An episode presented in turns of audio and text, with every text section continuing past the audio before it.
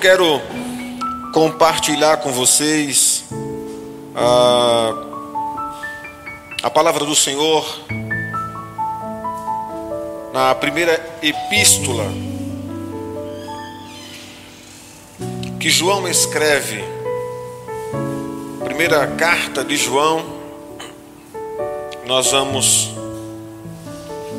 como já está no monitor, o tema e o texto capítulo 3, dos versículos, versículos 5 ao 10. Amém? Primeira epístola de João, capítulo 3, dos versículos 5 ao 10. Amém. A minha tradução diz o seguinte: E vocês sabem que ele se manifestou para tirar os pecados, e nele não existe pecado. Todo aquele que permanece nele não vive pecando, e todo aquele que vive pecando não o viu e nem o conheceu.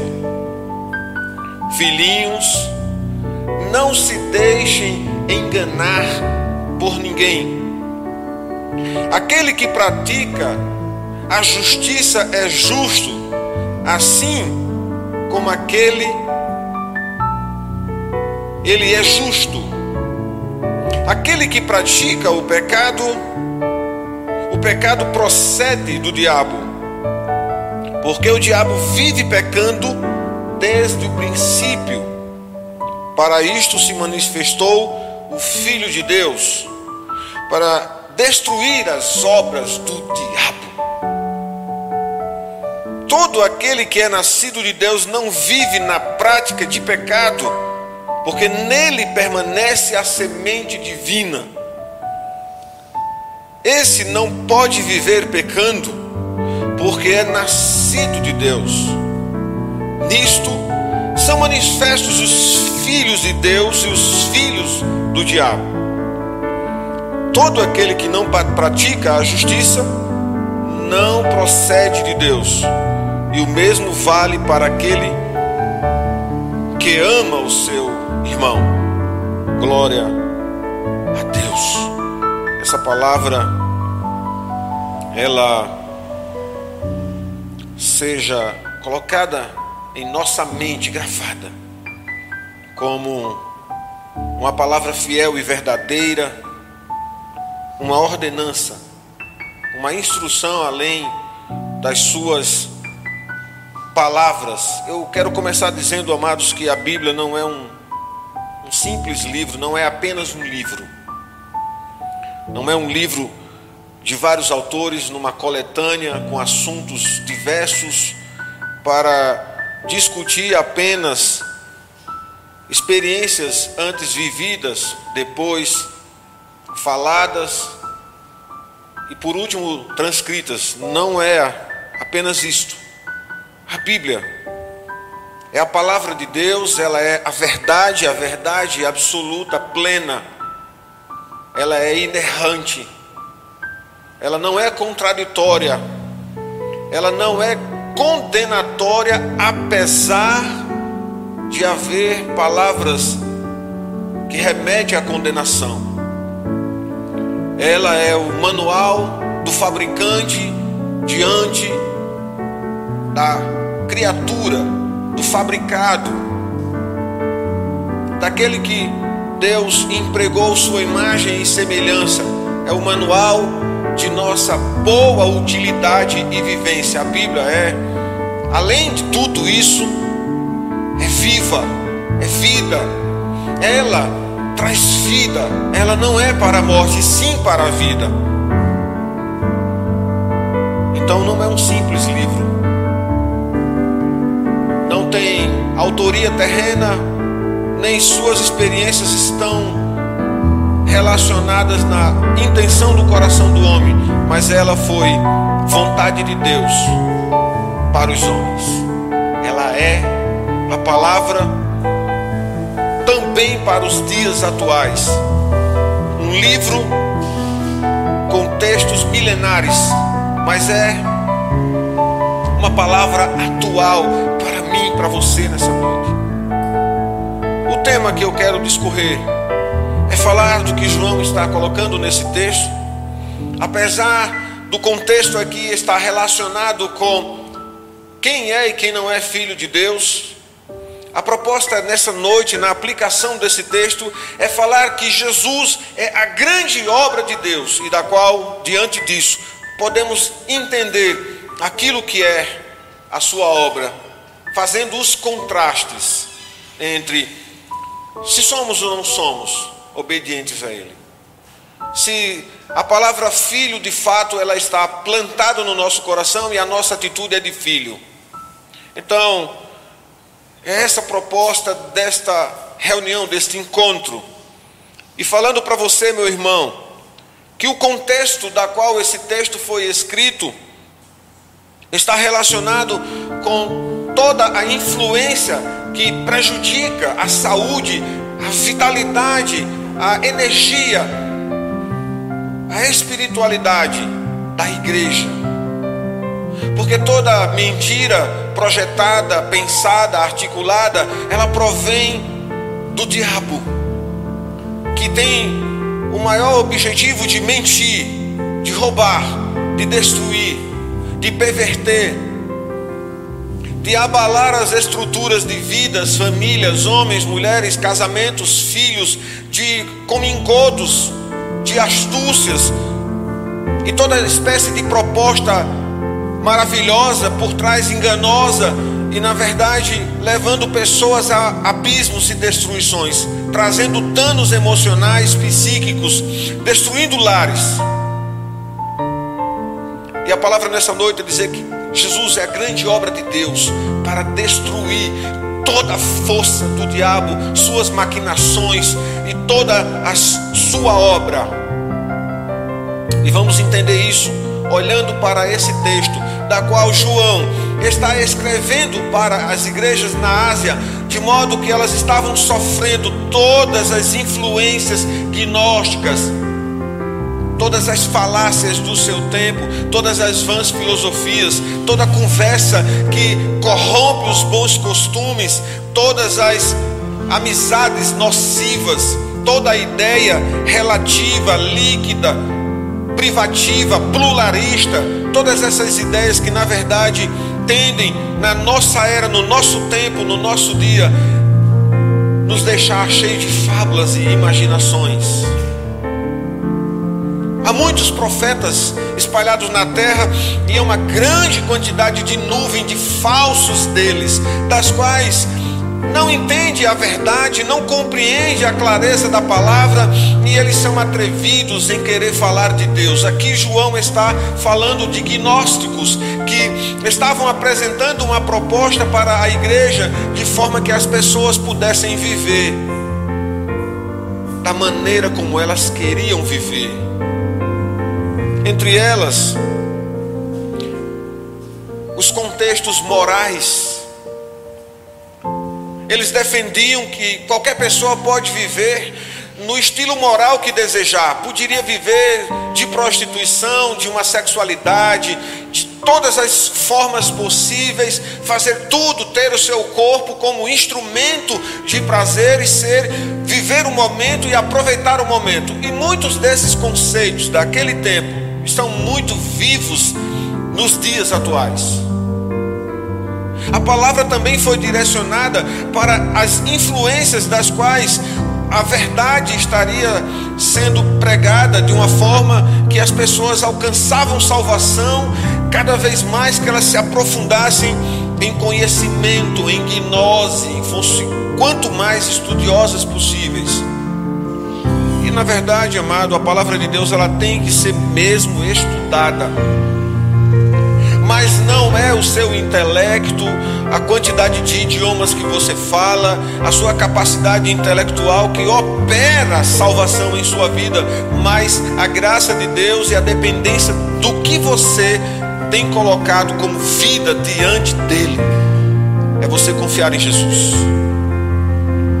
E por último, de que vale de nenhuma importância não agirmos com justiça e vida social entre os homens. Não adianta fazer nada por ninguém, porque isso não diz nada a nosso respeito. Se esse aspecto de não fazer nada pelo outro estiver relacionado com salvação, eu quero lhe dizer que as obras não podem salvar, mas a igreja tem um papel ativo, não somente intelectual, espiritual, mas ativo na vida dos oprimidos e caídos à beira da estrada. Então, um problema social em nossa realidade também era a realidade aqui, nesse contexto. Então, esse é o contexto. E aí João ele faz uma coisa para nos ensinar nessa noite, dizendo que Jesus é a grande obra de Deus. Ele faz uma transição entre a expectativa, a vinda do Cristo, aquela segunda vinda. Ele sai desse contexto da esperança da segunda vinda do Senhor para a primeira vinda. Ele deixa de falar do Cristo que virá para falar do Cristo que veio. E eu quero falar para você nessa noite do Cristo que veio e que está em sua vida agora. Ele faz uma conexão entre as manifestações da glória que acontecerá na segunda vinda de Jesus para as manifestações que já aconteceu a, na sua primeira vinda.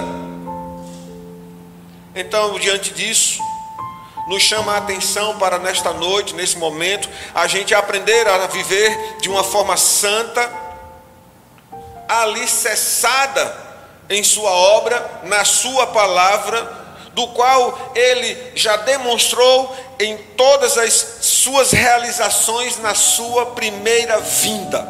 Então a gente vai olhar para a vivência, para a experiência, para tudo que o Senhor nos deixou. E sabendo que tudo se consumará na sua segunda vinda, quando ele virá em glória. Jesus é a grande obra de Deus.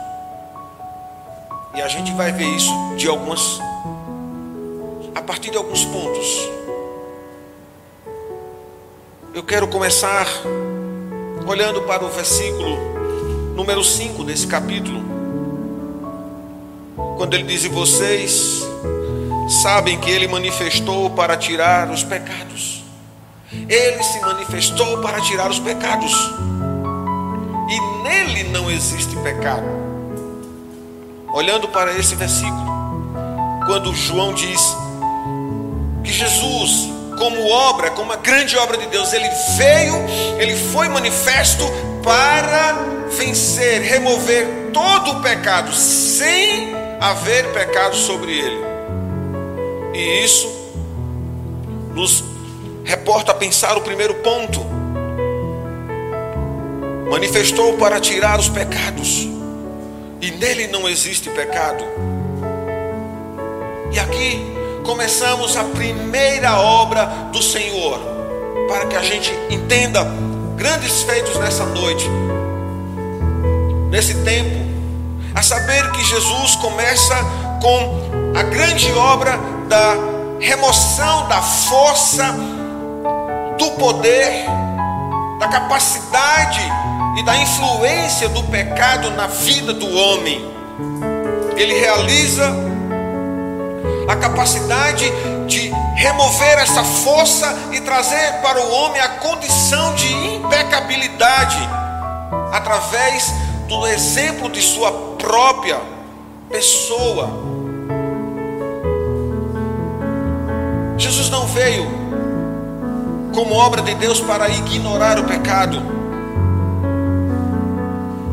nem considerá-lo incapaz, inútil, mas para remover a sua força, destruir o seu poder, remover a sua força de uma forma completa. Jesus ele entrou no mundo como um salvador e como cordeiro Deus tira o pecado do mundo. Jesus tira os pecados carregados em seu próprio corpo, toda a nossa culpa foi imputada nele. Ele tomou sobre si todos os nossos pecados. Ele tira os pecados por meio da sua expiação. Ele foi moído pelos nossos pecados. Ele se fez pecado por nós. O castigo que nos traz a paz estava sobre ele, e ele foi ferido por Deus e oprimido. Ele é o Cordeiro de Deus que tira o pecado do mundo. Então eu quero dizer para você nessa noite: esse poder foi destruído. Saiba disso nessa noite. A grande obra de Deus Jesus, Sua autoridade destrói a força do pecado. Podemos pensar inúmeras coisas somente nesse versículo. A gente pode passar aqui um tempo falando sobre ele, a dizer que não há lar, não há família, não há estrutura familiar, que o pecado, que a traição, a mentira, toda espécie de covardia não possa ser desfeita. Que aquela pessoa que cometeu muitos erros, muitos pecados, muitos crimes, se considera inadequada para se dirigir a Deus, que ela não pode ser salva porque ela se sente o pior dos desgraçados. A pessoa pode estar se sentindo nesse momento uma pessoa incapaz de ser restaurada. E eu quero dizer que a primeira coisa nessa noite é que Jesus destrói a força do pecado e também destrói a força do diabo. Ele destrói muitas coisas sendo tensionadas na vida de, de muita gente uma corda sendo esticada. Mas Jesus tem um poder para neutralizar essa força. Basta uma atitude nessa noite. Basta uma atitude nesse tempo de oração, onde a gente abra o nosso coração e diga: Jesus, eu não tenho conseguido vencer, eu me acho inadequado, eu me acho uma falha, eu me acho um fracasso, eu me acho um fiasco de vida, mas se o Senhor está dizendo por essa palavra que pode e já destruiu as forças do pecado e do diabo, eu quero nessa noite confiar que toda a minha luta está em tuas mãos. Esse aqui é um Anote. Jesus destrói a força do pecado e do diabo. Eu quero te convidar aí para o segundo ponto, no versículo 8, quando ele diz: Aquele que pratica o pecado procede do diabo, porque o diabo vive pecando desde o princípio. Para isto se manifestou o Filho de Deus para destruir as obras do diabo. O segundo ponto o texto nos diz que Satanás, incansável, desde o princípio, ele sempre agiu de forma destrutiva. Às vezes vem na vida de alguém com propostas que parecem ser prósperas, mas na verdade são armadilhas. A pessoa se empolga naquela onda do sucesso que vai acontecer, ela penetra naquilo como se fosse o último momento da sua vida, entrega-se toda a sua energia naquela questão, e na verdade o que tem ali é um tremendo de um laço, um abismo, uma armadilha para consumir, matar e destruir. Vai roubar a vida. Mas esse mesmo versículo, quando João está dizendo que gnósticos estavam ali ensinando coisas que iriam fazer a igreja sofrer, eu quero estar dizendo que muitas coisas também estão sendo ensinadas nos YouTubes, nas internets, em todas as páginas e nas mídias, em onde você for, na televisão, nos filmes, nas mensagens que estão é, implícitas, muita coisa sendo ensinada para a destruição e a falta de percepção da igreja por não conhecer a verdade, não tornar a verdade o elemento da arrogância, da salvação, da gnose, do conhecimento e achar que isso te leva à salvação, mas a verdade como entendimento, um norte para a experiência prática e vivida.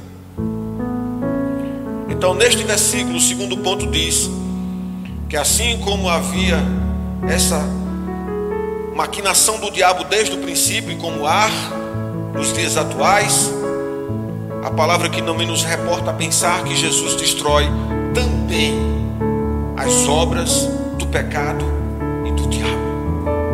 Então, no primeiro momento, ele destrói a força.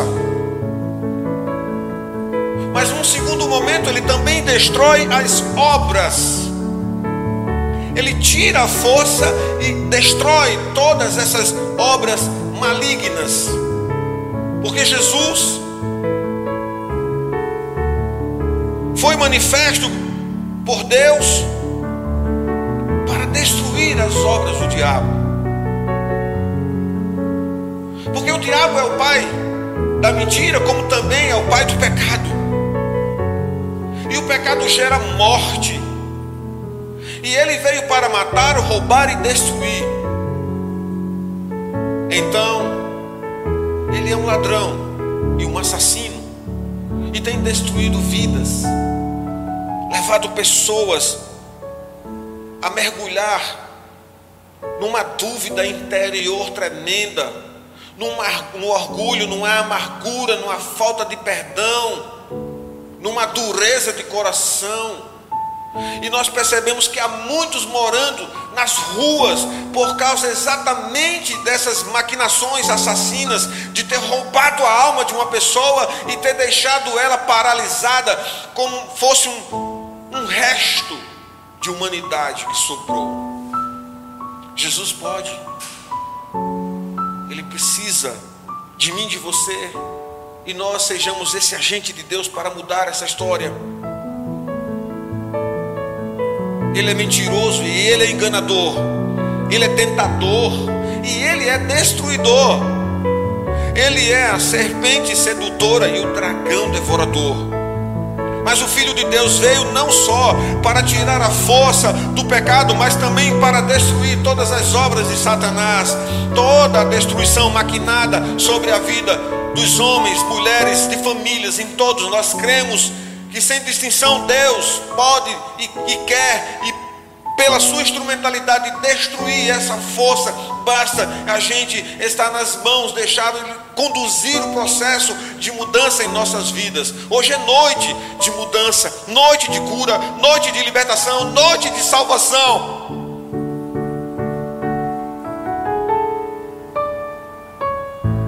Jesus triunfou sobre o diabo e também triunfou sobre, sobre todas as suas hostes. Ele tornou as claras, ele expôs todos os principados e potestades ao desespero, ao desprezo. Ele esmagou a cabeça da serpente.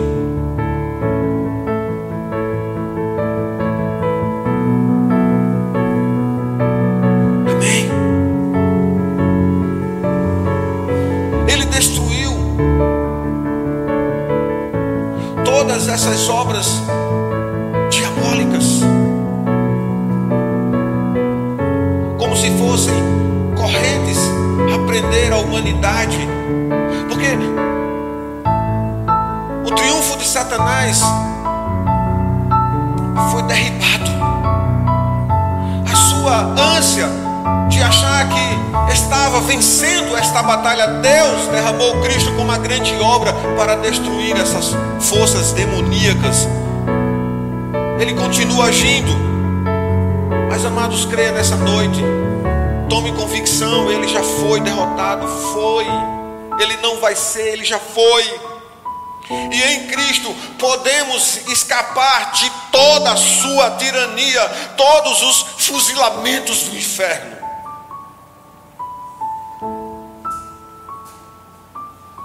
Parece que a palavra assim deixa a gente num campo de guerra, né? Mas eu quero que você entenda o quanto tem de guerra nos ares espalhados nas dimensões celestiais por causa da sua vida. Porque você pode a cada dia ter sido dado como um prêmio para a morte. Mas a Bíblia diz que você não é consumido por causa das misericórdias do Senhor. A cada dia, diga amém. Você está nas mãos de Deus.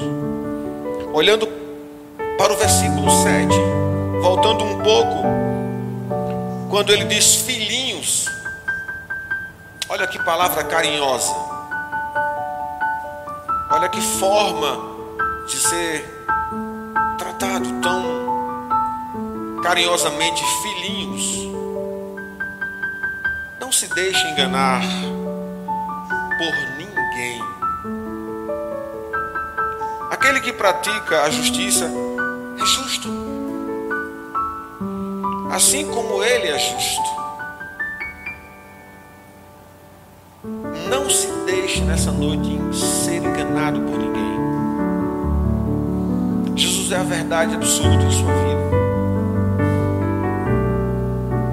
Cuidado, meu irmão, com o que você está escutando por aí. Porque se as palavras que você está apreciando, elas não forem palavras de Deus, elas são palavras só dos homens. Filhinhos, não vos deixeis enganar por ninguém. E João está dizendo aqui, meus irmãos, esses gnósticos querem enganar vocês biblicamente, doutrinariamente, teologicamente e moralmente. Mas vocês são povo de Deus, que tem confiança nele, que está numa terça-feira, numa live, nesse encontro, porque a gente está orando, crendo que o Senhor é Deus. Então João está para dizer que nós devemos imitar a Deus pelos atos de Jesus e não seguir rituais místicos, sortistas, rituais ocultistas. Mas nós somos povo de Deus que confiamos nele. Às vezes a gente acha que só os outros têm costumes de idolatria, mas às vezes nós colocamos idolatria na nossa casa através de outras coisas. Colocamos às vezes o trabalho, o dinheiro, os bens, a carreira, muitas outras coisas. Deixamos para depois uma relação com Deus quando a gente estiver se sentindo resolvido com o mundo. Isso são atos de idolatria. O texto diz que aquele que é nascido de Deus é justo, mediante obras substitutivas de Cristo e a imputação de sua justiça. Portanto, meu irmão, a prática da vivência, da justiça, que todo cristão deve apreciar, ela deve produzir um efeito de justiça em nós, para que não sejamos enganados por ninguém. Então, esse é o terceiro ponto. Não seja enganado coisa alguma.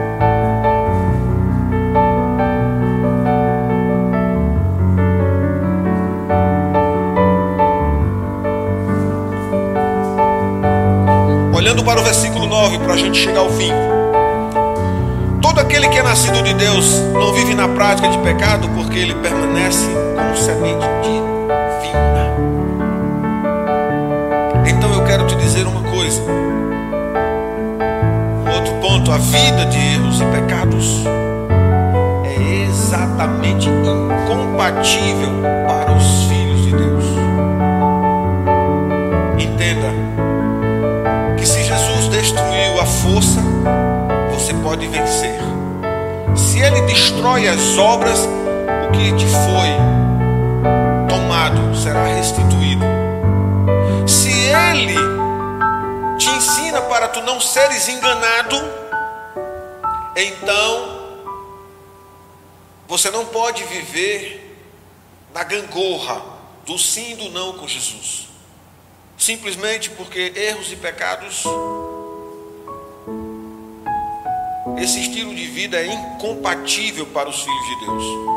Eu não estou afirmando que você não vai viver sem pecar. Eu estou afirmando que você pode viver sem pecar. É diferente. Mas é crer, confiar e saber que você pode resistir e vencer. Você pode resistir e superar. Tentações continuarão. O pecado não desapareceu. Ele foi enfraquecido. Ele não tem mais poder sobre você. Porque aquele que é nascido de Deus não vive para essas coisas. Ele permanece diante de uma semente divina do Senhor. Você tem essa semente de Deus dentro de você. Então você tem vida. Você não vive entre a queda e o levantar. Você vive de pé para a honra e glória de Deus cristão não pode viver na prática e nem no hábito de uma vida errante. Não pode viver de forma deliberada e insistentemente errante. O pecado não é mais a atmosfera da sua vida. Diga amém. Não é mais a sua realidade. Não é. não tem mais força sobre você. Você não é mais escravo. E quando a gente olha para o décimo versículo, versículo 10, quando ele diz: Nisto são manifestos os filhos de Deus, e também é manifesto os filhos do diabo. Porque todo aquele que não pratica justiça, ele não procede, não conhece, nunca viu. E ele mesmo vale para amar ao seu irmão. E esse versículo ele está transi, fazendo uma transição para o próximo tema. Mas é a parte C desse versículo. Eu quero comentar os, a parte anterior. Então somos nascidos de Deus e Deus é santo. Você é santo. Portanto, devemos carregar essa imagem de santidade do nosso Deus em nossa vida. Nascidos de Deus é a ideia central aqui. Você é nascido de Deus. Então, meu irmão, você estar potencializado, revestido de vida. E sobre sua vida não há força do diabo e nem de encantamentos sobre você. Está o Senhor Diga amém. Eu quero concluir fechar essa ministração nesses dois pontos que eu quero compartilhar com vocês. Citar dois pontos. Uma citação que eu escrevi e outra do John Stott. Os filhos de Deus andam como Cristo andou e praticam a justiça do Senhor. Os filhos de Deus amam, amam a Deus, amam seus irmãos. Jesus veio em carne, morreu, ressuscitou e voltará. Diga amém. Glória a Deus. Essa noite a gente entendeu a sua grande obra e a gente não será mais engodado com nenhuma conversa. Este lugar é um lugar precioso de Deus para Ele falar conosco e nos ensinar. Em cada tema tem uma verdade do Senhor para nós, para entendimento e prática. John Stott disse: se Cristo se manifestou para tirar os pecados, para destruir as obras do diabo, e se quando ele se manifestar na sua segunda vinda, haveremos de vê-lo como ele é e seremos semelhantes a ele. Que coisa linda, meu irmão. Semelhantes a ele. Você é semelhante a ele. Como podemos continuar, meus amados irmãos, vivendo na vida errante de pecado, Desse modo, fazê-lo é negar o propósito das suas duas manifestações, aquele veio e aquele virá. E se quisermos ser leal a Ele, na sua primeira vinda, é estar preparado para a sua segunda vinda. Devemos nos aplicar, estudar, orar, purificar, buscar a santidade, como Ele é puro. Agindo assim, daremos prova de que nasceremos de Deus todos os dias. O que foi ontem, só serviu para ontem. Hoje, só para hoje. Amanhã, amanhã, nova oportunidade diante de Deus. Todos os dias. Aprecie isso em seu coração. Amém.